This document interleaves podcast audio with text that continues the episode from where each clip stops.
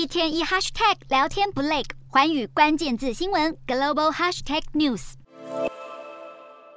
去年 G20 罗马峰会第一天，美国总统拜登就宣布与欧盟达成协议，为川普时代掀起的美欧钢铝关税战画下句点。如今更传出拜登有意联手欧盟，把矛头指向中国。六号彭博资讯爆料，拜登政府内部正提出新框架，要求对中国的钢铁和铝征收新关税。来作为减少碳排放的气候对策之一，消息一出，先引发担忧，会恶化美国的国内通膨。尽管拜登政府还没正式提案，并且预计明年底才可能与欧盟达成协议，不过早在二零二一年，美欧就有类似共识。先前美欧也曾指控中国生产全球超过半数的钢铁，造成全球产能过剩，更威胁美欧国家的钢铁业生存。至于北京当局，第一时间则先反对，片面被加征关税。另一方面，专家指出，如果美欧真的对中国钢铝课征新关税，对台湾业者来说是正向的消息，可能受惠于转单或是替代商机。而先前已有业界人士认为，台湾可以借着欧美对中国的政治筹码，与美国进行贸易协商，争取钢品赴美的关税调降甚至取消。